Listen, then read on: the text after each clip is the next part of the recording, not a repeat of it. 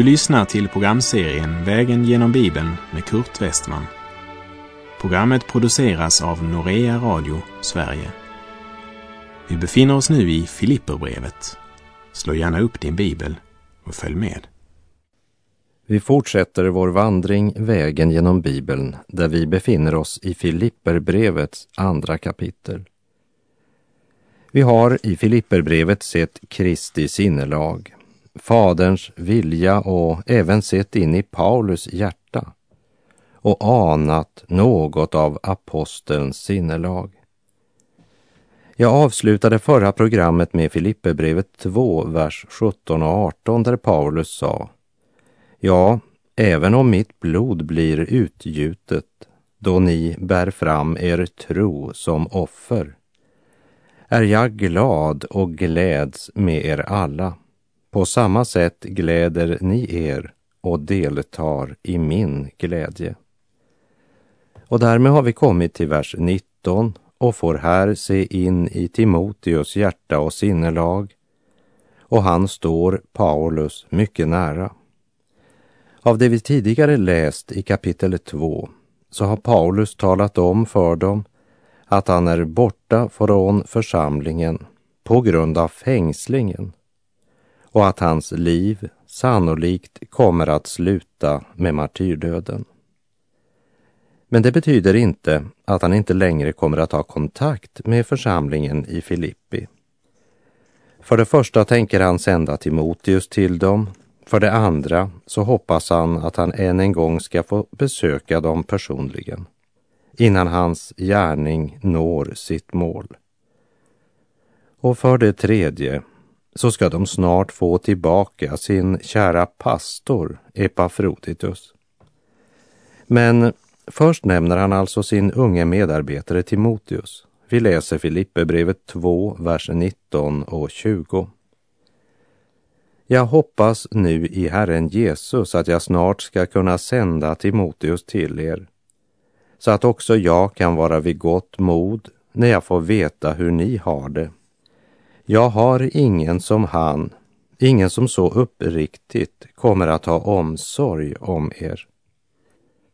Vi lägger märke till att även hoppet om att sända Timoteus är ett hopp om vilket Paulus säger i Herren Jesus. Också här är orden i Kristus verkligen nyckelord. Timoteus var inte bara en ung man som försökte kopiera Paulus, vad han sa och vad han gjorde. Timoteus var en man full av Guds fruktan och tro, en andlig man som var mera bunden till Kristus än till Paulus. För Timoteus så var inte kristendomen en religion, nej, för Timoteus handlade det om ett inre liv. I Johannes 7, vers 38 och 39 säger Jesus Den som tror på mig, ur hans innersta ska strömmar av levande vatten flyta fram, som skriften säger. Detta sade han om anden som det skulle få som trodde på honom. Och Paulus hade märkt det i Timoteus liv, att det handlade om något mer än teoretisk kunskap. Det var en ström i hans inre. Och Paulus hade stort förtroende för honom och han vet att Timoteus omsorg för församlingen är äkta och det ger Paulus gott mod. Du som brukar göra understrykningar i din bibel, kan gärna stryka ett tjockt streck under ordet uppriktig i vers 20. Likt Paulus var Timoteus präglad av Kristi sinnelag och där är uppriktig ett mycket centralt ord. I början hade Paulus förmanat dem och sagt, var inte självupptagna och stolta. Var istället ödmjuka och sätt andra högre än er själva. Se inte på ert eget bästa, utan tänk på andras. Var så till sinnes som Kristus Jesus var. Och nu vittnar Paulus om sin unge medarbetare att han inte är självupptagen och inte ser på sitt eget bästa, utan har en uppriktig omsorg för församlingen. Vilket han tyvärr inte kunde säga om alla som reste runt. Paulus hade ingen annan som så uppriktigt hade omsorg om Kristi församling. Han säger faktiskt att ingen kan jämföras med Timoteus när det gäller villighet och självuppoffring. Så var det inte med alla. Vi läser Filipperbrevet 2, vers 21. Alla söker det sitt, inte Jesu Kristi sak. Det fanns alltså andra som sökte sin egen ära och som önskade skapa sig själva ett namn och som därför gärna talade förringande eller nedsättande om Paulus. Paulus nämner inga namn, kommer inte heller med några negativa exempel, utan konstaterar bara att de inte söker Jesu Kristi sak. Det är något annat som driver dem. Men så var det inte med den unge Timoteus. Det var Paulus säker på. Vi läser vers 22. Men ni vet att han har hållit provet. Som en god son vid sin fars sida har han stått tillsammans med mig i arbetet för evangeliet. Idag fokuseras det en hel del på gemenskap och samhörighet. Men det finns ingen större samhörighet än två människor som båda har Kristi sinnelag och är drivna av Guds helige ande. Man kan verkligen vara ett, även om det geografiskt är ett avstånd på tusen kilometer som skiljer dem från varann. Jag har lagt märke till hur man i vissa församlingar när man bygger församlingslokal har börjat vända lokalen på tvären man försöker desperat att skapa närhet i talaren. Kanske har man inte insett att avståndet i de flesta tillfällen faktiskt inte är geografisk, men andlig. Där Andens smörjelse och Guds kraft blir borta och ersatt med antingen ritual och ceremonier eller filosofiska tankar så blir också den samhörighet som bygger på Guds rena ord och Andens uppenbarelse borta. Och det problemet, det löser man inte genom att flytta talarstolen några meter närmare församlingen. Men där Guds ord förkunnas och stadfästs av Guds helige ande, där växer både gemenskapen, kärleken och samhörigheten. Och ingenting kan så förena en man och en kvinna som Golgata-undret och Andens gemenskap. Ingen mänsklig ceremoni i världen kan förena två människor som när två är ett i Kristus. Också här så är orden i Kristus ett nyckelord. Det kunde stå som en överskrift över hela Filipperbrevet. Paulus vittnar om Timoteus att hans trofasthet har prövats. Timoteus har stått trofast vid Paulus sida som en son vid sin fars sida. Timoteus tro var mer än ord. Och det var evangeliet han arbetade för och han gjorde det uppriktigt. Paulus var Timoteus andliga far och David Hedegård sa en gång det var Guds vilja att vi alla skulle bli andliga fäder och andliga mödrar. Men man kan vara en kristen i många år och vara mycket verksam i en kristen organisation utan att ändå vara andlig far eller mor. Tyvärr står många av oss livet igenom på ett andligt barnstadium och når aldrig fram till den mognad som sätter oss i stånd att rymma Kristi fullhet. Och detta onaturliga förhållande beror på att förbindelsen med den himmelska livskällan är så svag att ingen tillväxt kan ske. Och de flesta av oss inser nog att David Hedegård hade rätt i det uttalandet. Vi läser Filipperbrevet 2, vers 23 och 24. Honom hoppas jag kunna sända så snart jag får se hur det går för mig. Och i Herren är jag övertygad om att jag snart ska kunna komma själv. Paulus väntar på svar från myndigheterna. Ska straffet bli förlängt? Ska han friges eller kanske avrättas? Paulus har en övertygelse, men det finns inte ett spår av övermod. Så snart han ser hur det går med den här saken så önskar han sända Timoteus med besked till dem. Samtidigt har han själv en övertygelse om att han själv ska komma till Filippi. Men vers 23 visar ödmjukheten och balansen i Paulus trosliv.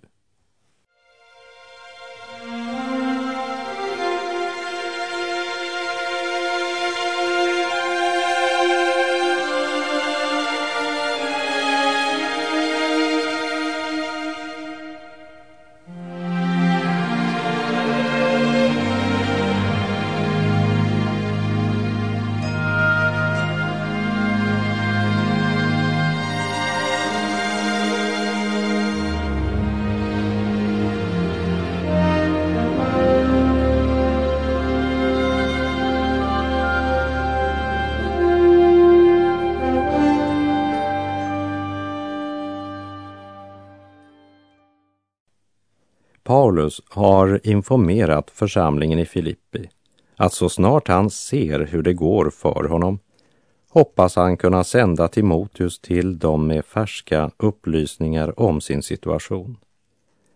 Men när det gällde den tredje i teamet som befann sig i Rom, Epafroditus, som var pastor i Filippi, menar Paulus att det nu är nödvändigt att sända honom tillbaka till Filippi.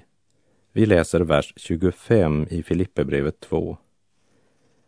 Men jag anser det nödvändigt att sända tillbaka till er min broder Epafroditus, min medarbetare och medkämpe, som ni har sänt för att hjälpa mig med det som jag behövde. Paulus var ju den som grundlagt församlingen i Filippi. Men Epafroditus var inte missunnsam eller svartsjuk på Paulus. Paulus älskade Epafroditus därför att han hade Kristi sinne och Paulus kunde verkligen lita på honom. Han kallar honom för min broder, min medarbetare och medkämpe.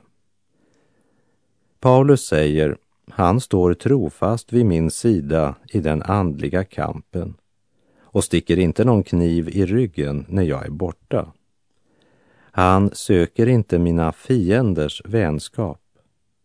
Sida vid sida står vi i striden och kämpar trons goda kamp. Församlingen i Filippi hade sänt sin pastor för att hjälpa Paulus. De hade gjort en insamling för att kunna bistå Paulus med det som han kunde behöva. Men Epafroditus, han kom inte bara med en hjälpsändning levererade den för att sen säga tack och farväl. Nej, han stannade hos Paulus och blev honom till praktisk hjälp i hans fångenskap. Vi läser vers 26 och 27. Han har längtat efter er alla och varit orolig eftersom ni hört att han blivit sjuk.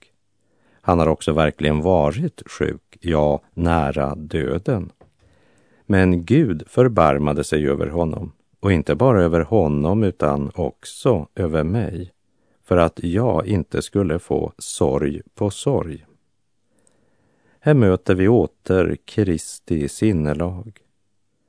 Om det var strapatserna under den långa resan från Filippi till Rom som förorsakat sjukdomen eller levnadsförhållandena där Paulus satt fången, det vet vi inte.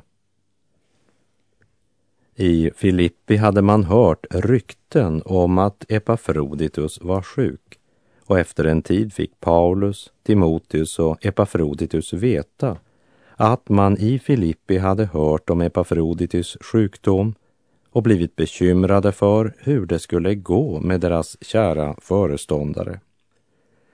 I en annan översättning står det att Epafroditus har varit olycklig över att ni hörde att han hade blivit sjuk.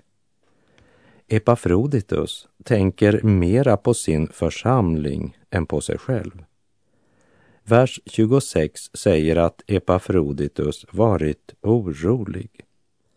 Och det verb som den grekiska texten använder talar om en stark själslig reaktion och används bland annat i Matteus 26, vers 37 inför Jesu Getsemane kamp.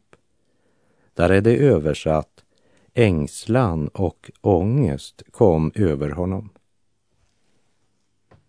Så det säger oss att det var en mycket stark reaktion hos Epafroditus som nu längtar att återvända till sin församling så de slipper bekymra sig för honom. För han hade ju varit så sjuk att han varit nära döden, som Paulus sa i vers 27. Och det är värt att lägga märke till i en tid då många ärliga kristna faktiskt tror att en kristen med verkligt stark tro, han ska aldrig vara sjuk. Men låt mig då fråga, varför helade inte Paulus Epafroditus? Den är broder, medarbetare och medkämpe för evangeliet. Med Paulus och de andra apostlarna följde det tecken som det gamla testamentets profetskrifter vittnade om skulle känneteckna Messias och hans verksamhet. Apostlarna hade inget nya testamente den gången. När Paulus började sin missionsverksamhet så hade inte något av det nya testamentet blivit skrivet. Och när han gick till ett nytt område med budskapet om Jesu död och uppståndelse, med vilken auktoritet gjorde han det? Han hade ingen auktoritet utom det tecken tecken som stadfäste hans missionsgärning och däribland var också gåvan att hela sjuka. Men nu närmar sig Paulus slutet av sin missionsgärning.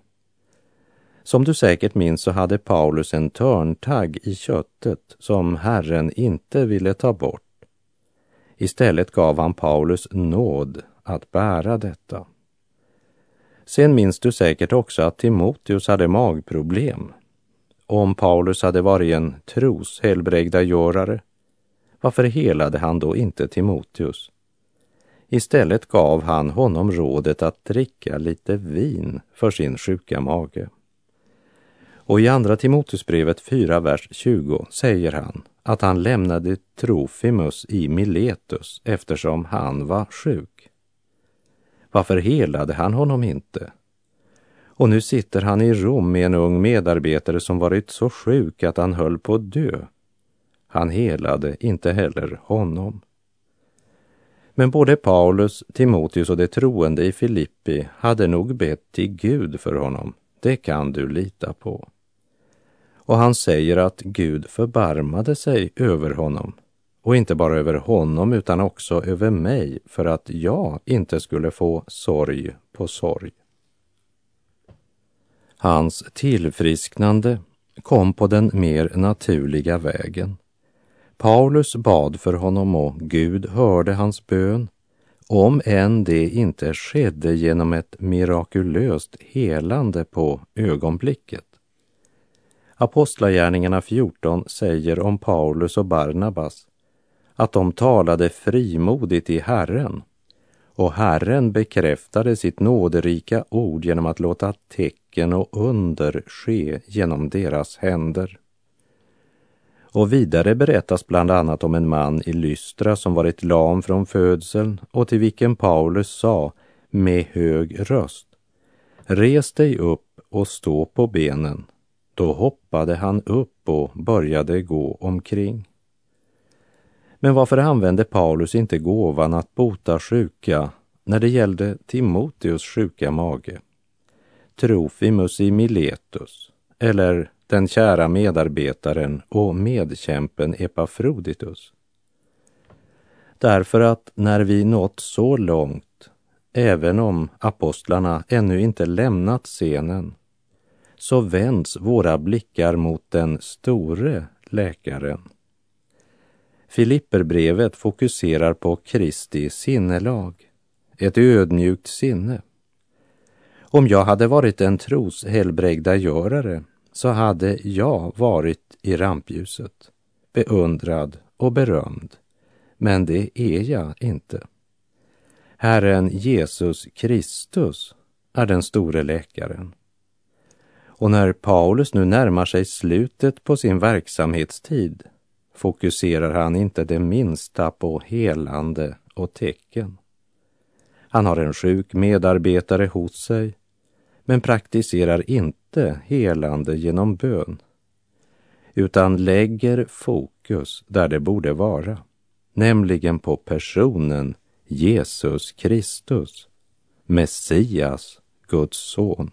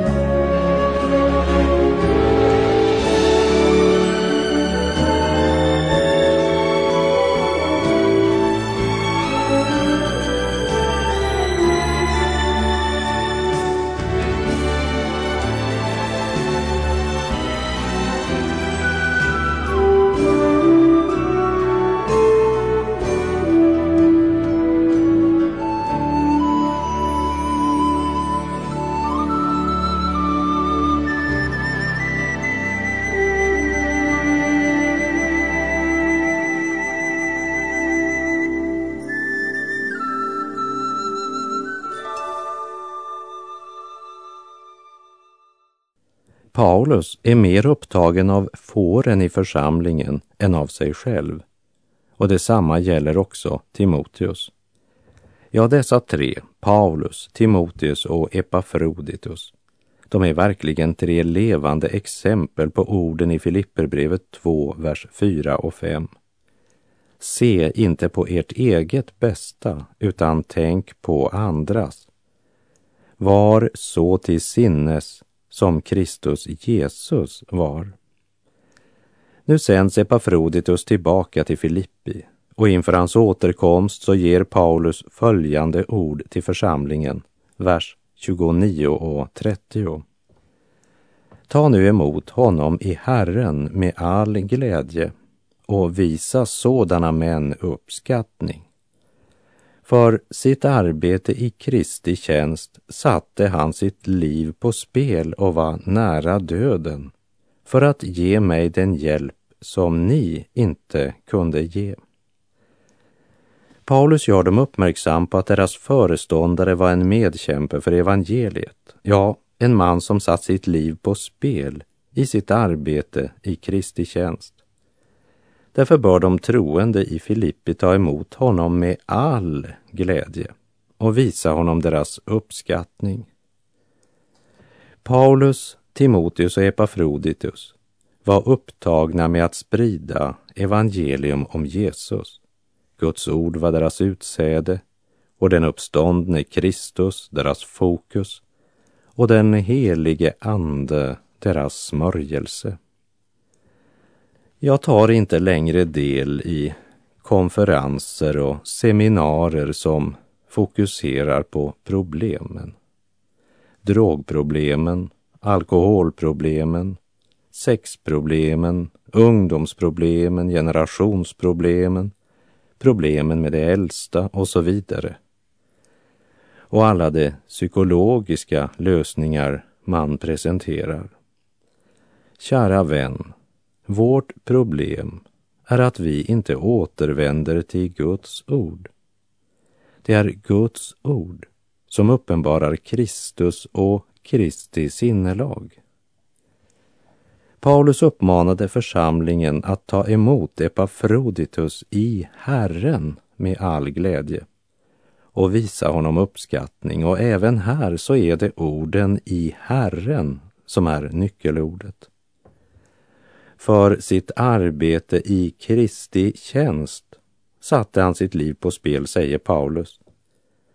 Han ska inte visas ära för att han satte sitt liv på spel, men därför att han var villig till det för Kristi skull.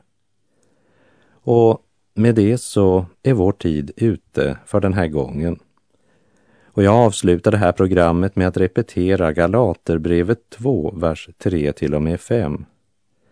Var inte självupptagna och stolta. Var istället ödmjuka och sätt andra högre än er själva.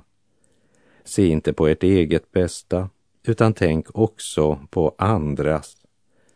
Var så till sinnes som Kristus Jesus var.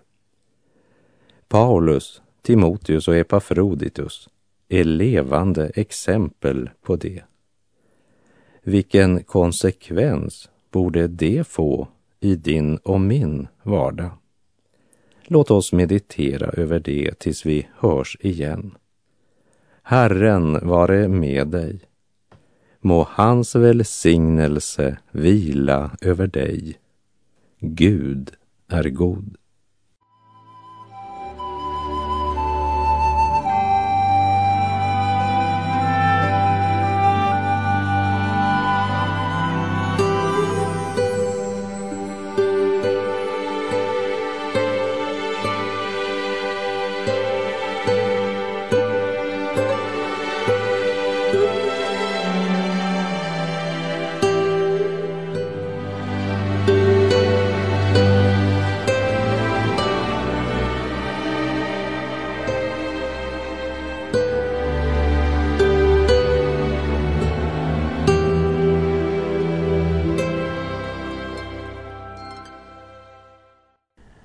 Norea Radio Sverige understödjer radiomission på farsispråket. Här följer ett lyssnarbrev från Iran. En liten hälsning till er alla kära vänner från en som bor i norra Iran. Jag hoppas att ni har det bra. Jag är en av era trofasta lyssnare och lyssnar så ofta jag kan. Alla programmen är bra, jag tycker mycket om dem. Detta är första gången jag skriver till dig och det hade varit mycket uppmuntrande för mig att få svar.